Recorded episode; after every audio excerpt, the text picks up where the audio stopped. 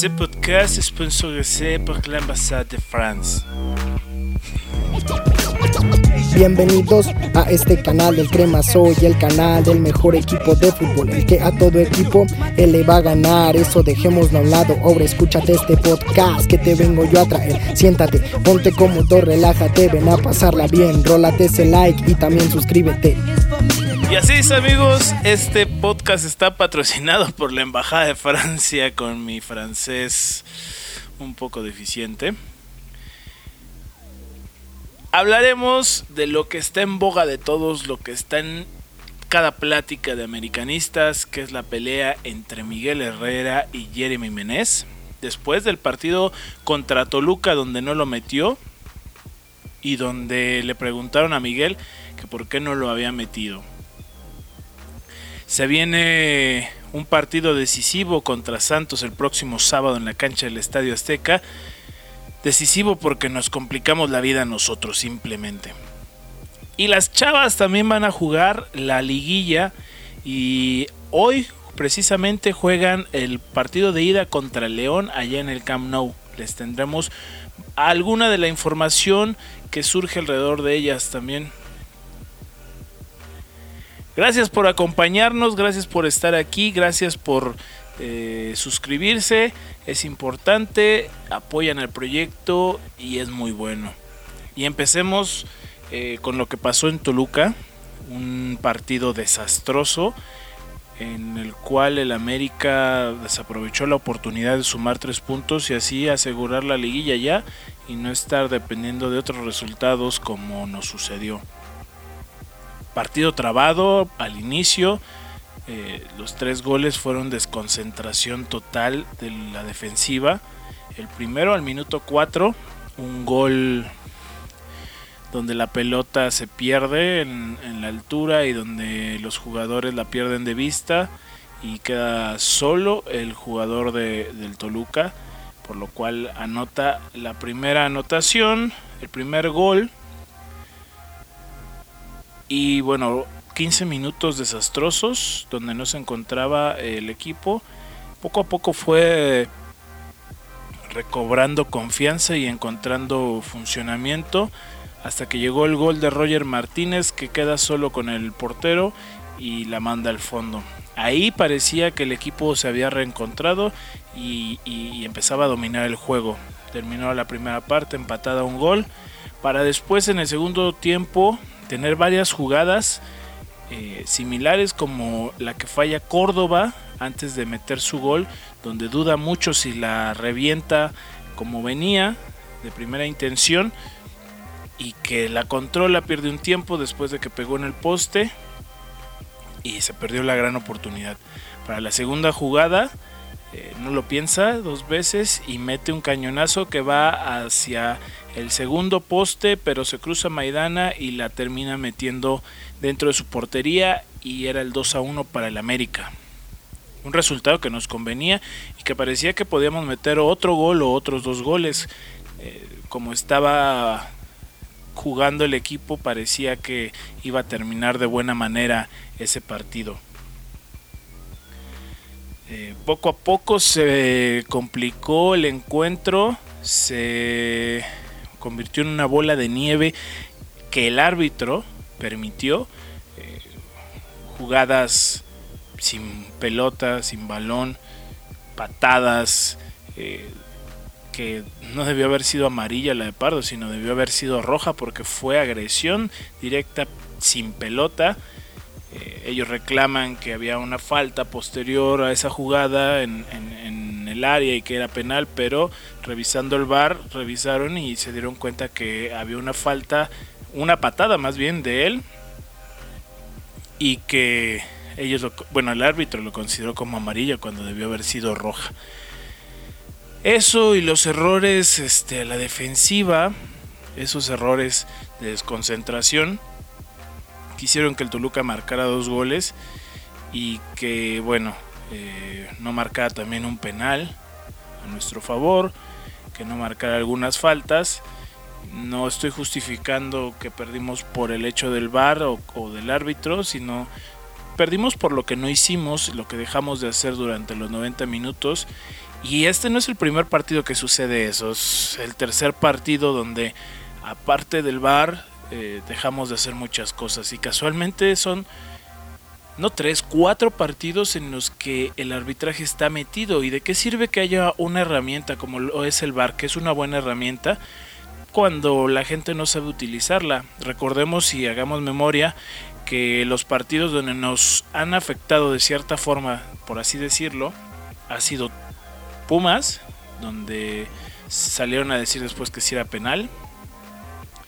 Eh, Monterrey, donde el árbitro revisó como cinco veces, hasta revisó cómo se llamaba eh, en el bar. Cholos, el más reciente, donde no marcó una mano y donde tuvo varios errores. Y bueno, Toluca. Entonces, esa vieja leyenda que dice que el arbitraje ayuda a la América es una falacia total, es una mentira que se está demostrando que el arbitraje no ayuda a la América, al contrario, está, exhibiendo la falta de conocimiento de los árbitros, de las reglas básicas del fútbol y que bueno, algunos de ellos tienen gafete FIFA y que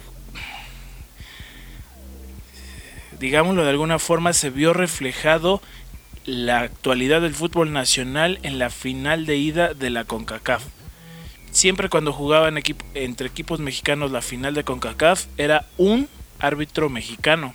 Porque eh, casi siempre así sucede en ese tipo de torneos. Si son equipos del, mismo país, llaman a un árbitro del mismo país. Y en esta vez no, no llamaron a un árbitro de, de México, sino llamaron a un árbitro panameño para la ida y y a un árbitro norteamericano para la vuelta. Entonces, ese es el reflejo real de cómo está el arbitraje mexicano. Está pasando por un mal momento donde tiene la mejor herramienta, pero no saben utilizarla. La interfaz entre la herramienta y la cancha está fallando, que es el árbitro. Así que habrá que, darles más cursos eh, y enseñarles mejor para no después salir cada dos semanas a, decir es que sí Miguel Herrera tenía tiene razón en, que en enojarse y que no le marcamos este tal o tal jugada no sirve de nada los puntos ya se perdieron. 12 puntos se perdieron ahí.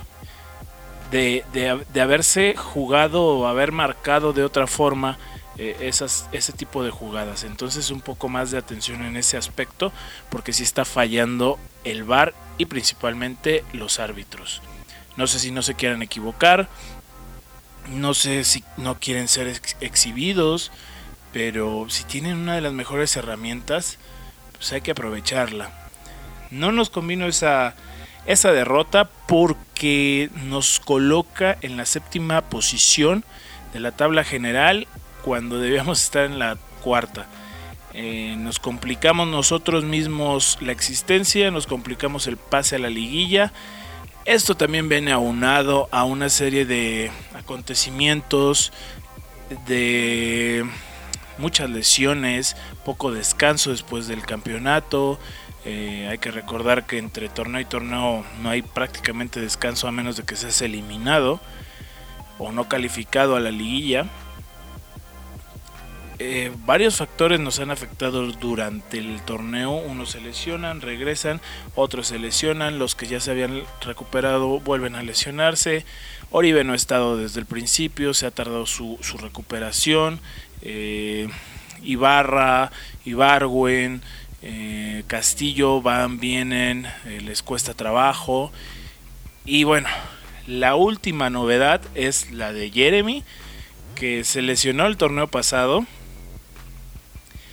y ya está recuperado, ya no tiene problemas, pero el francés no quiere regresar a las canchas, creo yo, no quiere jugar y tengo que hacer un poco de contexto en todo esto porque yo ya venía viendo ese, ese síntoma en el francés. Yo ya venía viendo que, que tenía ciertas actitudes que no correspondían al francés de la temporada pasada. ¿Y a qué voy? Me voy a remontar un poco al partido de final de Copa y al partido de final de Liga. en diciembre. El partido de final de liga, el francés salió, festejó, estuvo muy contento, muchas fotos, mucha celebración con los demás y bueno, en las redes sociales hay que acordarse que todos empezaron a decir eh, eh, cuando no haces nada y, ganas este, trofeos. Y así era, ¿no? Pero bueno, estaba lesionado en esa época.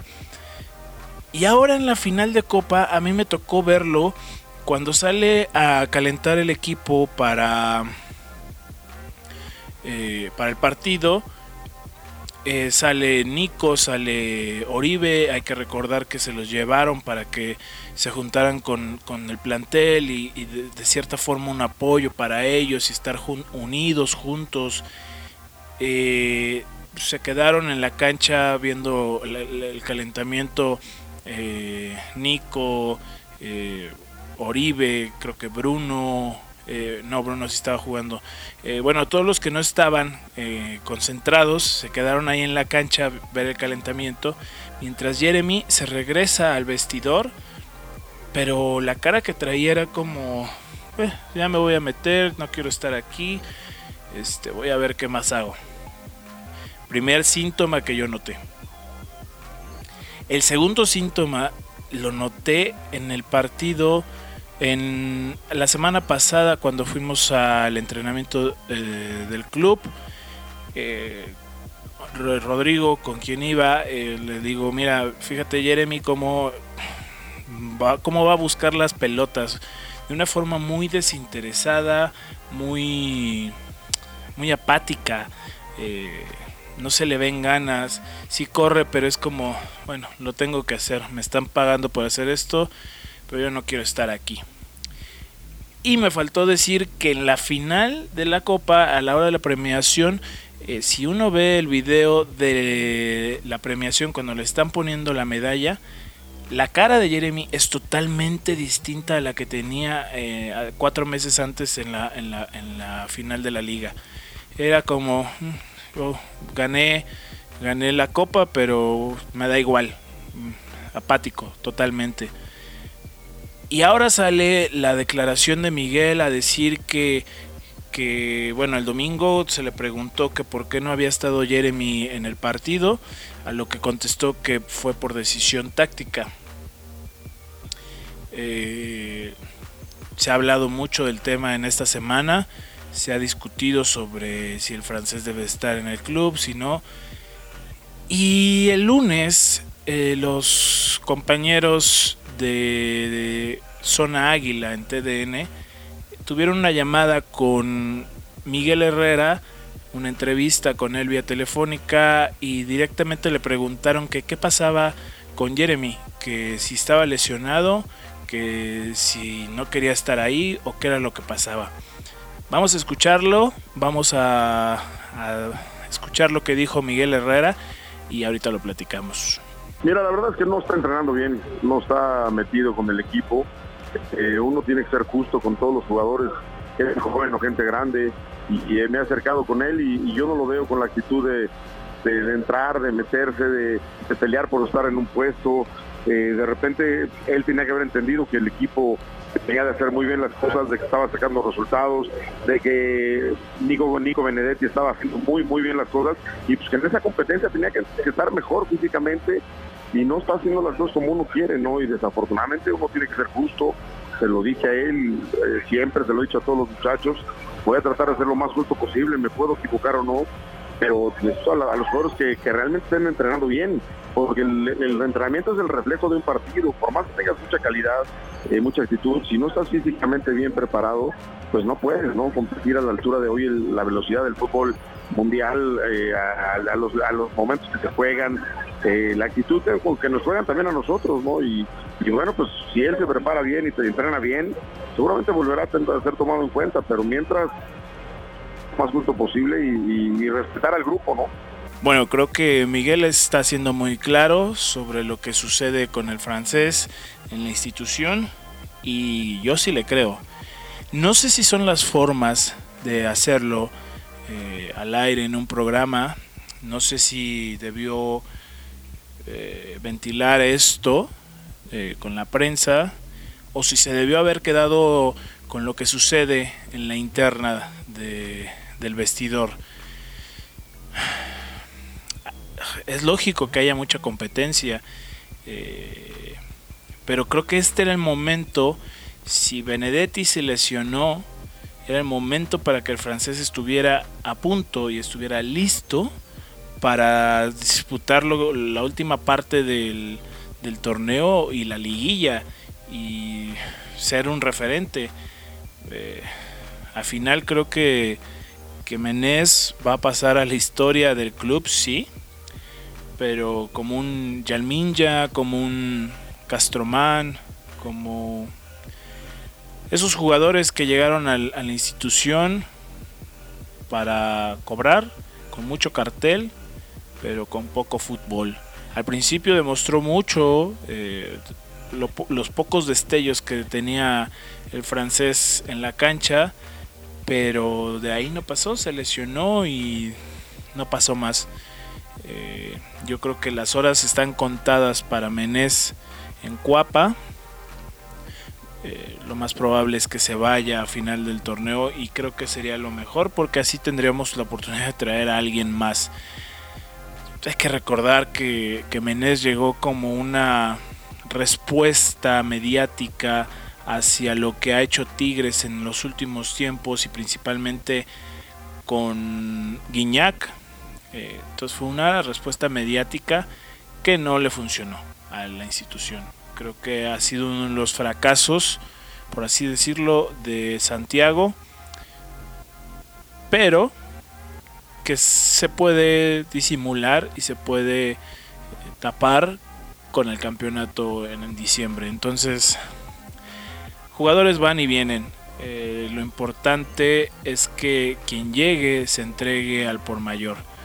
Si el francés ya no quiere estar, si el francés ya se quiere ir de regreso, pues adelante, no ha aportado en los últimos seis meses nada más allá de su lesión. No era momento para entregarse por completo y bueno, pues marcar una diferencia, marcar una historia, si así lo quiere ver él, pero de la forma positiva. Hemos tenido jugadores de la talla de que han estado en instituciones como el Madrid, que han estado en el Inter, en el Valencia, y estoy hablando de Zamorano y del Piojo, que ellos llegaron, sí, en una época ya de decadencia en su carrera futbolística, pero que llegaron a marcar una diferencia y a marcar una historia, un título para cada uno de liga, que fueron fundamentales para lo que estamos viviendo hoy en día. Entonces, el francés ha pasado ni fu ni fa con él. Eh, si se va en junio, pues quedará en la anécdota y quedará en las estadísticas de los jugadores que no entregaron tanto, como ya lo repito, como un Castromán, como cualquier otro que, que se ha quedado en la medianía. Eh, no sé si fueron las formas, pero sí creo que si hay un problema, se tiene que hablar y se tiene que explicar. El francés le contestó a, Miguel que las excusas no eran válidas, pero si tampoco él ha contestado en el terreno de juego, entonces no, no le veo forma. Las excusas yo sí las vi en el terreno de juego ese día del, del entrenamiento, cuando lo vi con una, una, una energía muy baja, con una pasmorra de no querer entrenar, de no querer jugar, de no querer hacer los ejercicios. Entonces, yo creo que, que, para estar al 100 y en el mejor equipo, no puedes tener esa, e, e, ese pensamiento. Eh, ojalá pudiera cambiar la, historia y, pudiera cambiar la mentalidad de, de Menés de cara a la liguilla porque nos serviría muchísimo. Yo creo que de aquí en adelante no entrará en planes del equipo. Porque lo que se viene son partidos de vida o muerte. Nos lo complicamos nosotros solitos y ahora tocan estos dos últimos partidos de liga enfrentar las consecuencias y tratar de luchar para sumar 6 puntos, que serían importantísimos. Tenemos 23 puntos hoy en día y nos quedan dos partidos, Santos y Veracruz. Santos en el Estadio Azteca, Santos un equipo que a lo largo de la temporada ha sido inestable, ha cambiado técnicos al por mayor. Eh, se les complica siempre venir al Estadio Azteca cuando están mal. Cuando están bien, pues ya conocemos la historia, pero cuando están mal se les complica venir al Estadio Azteca. Así que creo que tenemos una buena oportunidad y aprovecharla para ir a Veracruz y bueno, ese cheque al portador, aprovecharlo sin confiarnos, sin sentir que ya tenemos esos tres puntos pero serían seis puntos importantísimos que nos harían llegar a 29 puntos. Hoy en día, como está la tabla, hasta con 26 puntos estás fuera de la liguilla. Entonces hay que sumar los 6 puntos. Para el sábado, muy, muy probablemente regrese Castillo, regrese Ibarra. Eh, el que no se sabe todavía es Edson, si va a regresar. Eh, y el que puede llegar a estar en la banca es Oribe Peralta y eso es fundamental como yo lo veo. ¿Por qué? Porque es el corazón del equipo, es, es ese empuje que le da al equipo. Ha estado presente en cada cosa que hace el equipo desde que está lesionado. Entonces será bueno tenerlo ya en la banca y ojalá se, se pueda incorporar a la cancha y jugar algunos minutos para así inyectarle energía positiva al club. Eh, se viene lo más importante y todos tienen que estar concentrados. Quien no quiere estar, que no esté y punto, ¿no? Eh, ojalá tengamos esos regresos, serían importantísimos, ya que no tenemos a Benedetti, que ya sabemos está lesionado por el resto del torneo. El objetivo es buscar el bicampeonato. Calificar primero, para no estar dependiendo de resultados, sumar los seis puntos y calificar en la mayor eh, en el punto más alto de la tabla que podamos llegar. Yo calculo que podríamos llegar en un cuarto, quinto o sexto lugar. Más abajo sería muy complicado. Eh, siendo sinceros, enfrentaríamos a Tigres o a León cerrando de visita y sería más complicado pensar en el bicampeonato. No hay imposibles, yo lo sé, no hay imposibles, pero sería más complicado. Ojalá consigamos todos esos puntos para así terminar en una buena posición.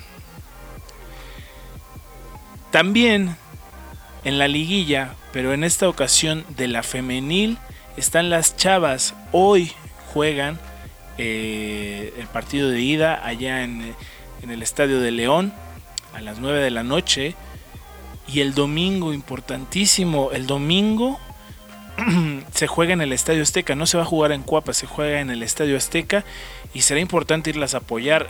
Haremos, trataremos de hacer el esfuerzo de ir a las 4 de la tarde al Estadio Azteca.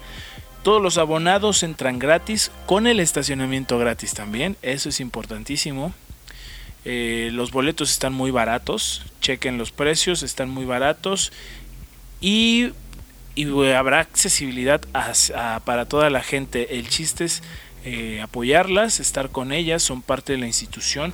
Ya nos dieron un título que lo festejamos también. Entonces hay que apoyarlas domingo 4 de la tarde, recordar esos tiempos en los que íbamos a ver al América a las 4 de la tarde los domingos, que también no iba casi gente, será bueno, será si quieres llevar a la familia, eh, eh, ir con las chavas es, es un ambiente más tranquilo, más familiar, más de disfrutar el fútbol, disfrutar el Azteca, disfrutar la tarde.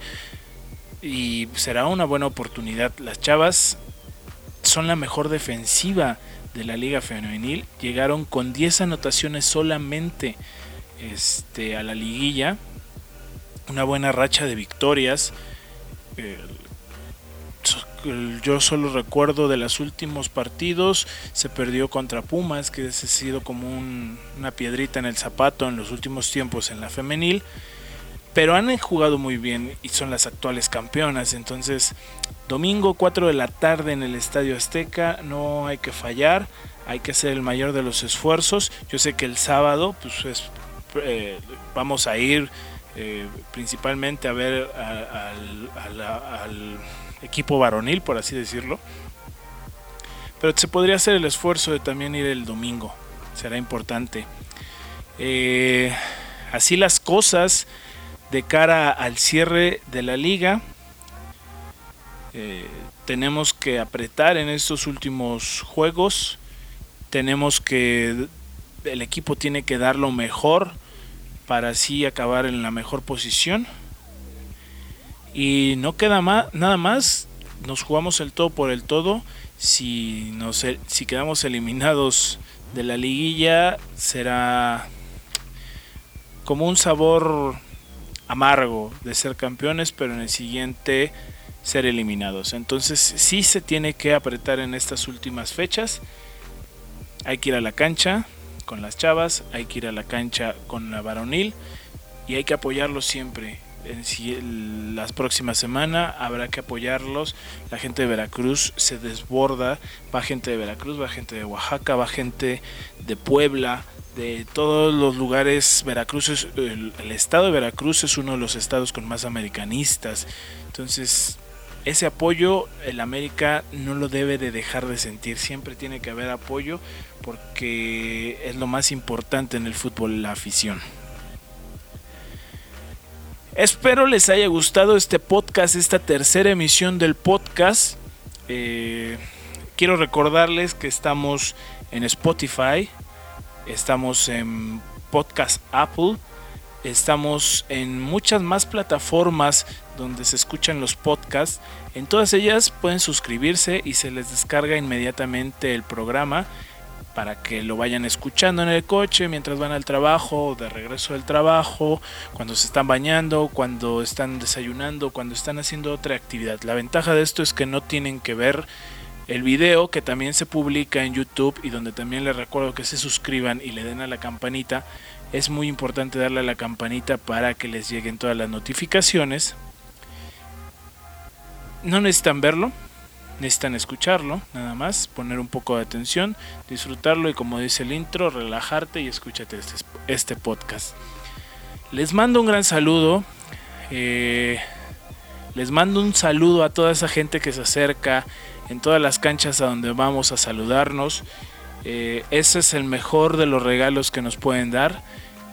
Hacemos el esfuerzo de estar en todas las canchas se viene el tercer aniversario del Crema Soy, de este proyecto que hemos construido todos, este proyecto de confianza para muchos que, se toman el atrevimiento de hacernos miles de preguntas y que nosotros nos tomamos el tiempo de contestárselas porque para eso estamos, para, para crecer el sentimiento americanista.